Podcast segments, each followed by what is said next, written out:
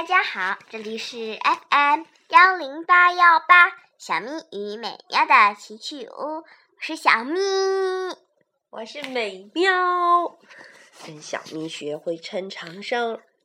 嗯，可怜的小咪在开学第一周以后感冒了。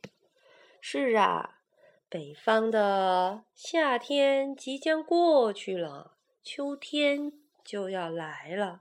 所以早晨和晚上还真的有点凉呢，注意添加衣服。无论是南方还是北方的小朋友都是如此哦。嗯，有那么久没和大家一起录节目、听节目了，好想念大家。今天我们想为大家录制一期节目，《唐诗小剧场》《鹳雀楼一游》。好，现在当当当当当，我们的小剧场。拉开大幕，鹳雀楼一游。哎，前面走来了两个小朋友，一个小姑娘，一个小小子。他们要干什么去呀？今天天气好，咱们一起出去玩吧。去哪儿啊？鹳雀楼怎么样？鹳雀楼，鹳雀楼就在我们山西省永济市，在黄河的东岸边。登鹳雀楼看黄河去呀！快走，快走！嗯，这个急性子。现在他们两个来到了鹳雀楼下。鹳雀楼为什么要叫这个名字啊？听说是因为黄河滩上的那些叫鹳雀的水鸟，常常飞到楼上歇脚，就有了这个名字呢。山西的鹳雀楼和武昌的黄鹤楼，还有洞庭湖畔的岳阳楼，还有南昌的滕王阁，被称作是中国古代四大名楼呢。哇，这么有名啊！看来今天是来着了，我要登楼。我这就登楼，等等我，等等我呀！啊，他们两个爬上了鹳雀楼的第二层。啊，哎呀，都怪我贪玩，路上耽误了。太阳都快落山了，还有什么好看的？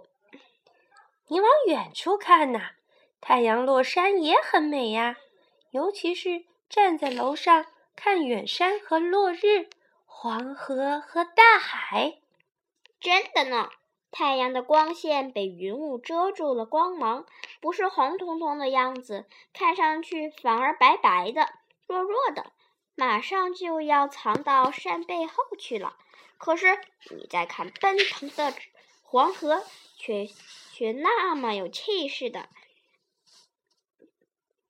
流淌着，奔向大海。嘿嘿。哈哈，好看吧？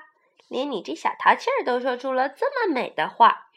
可是还有更好的景色等着我们呢。在哪儿？在哪儿？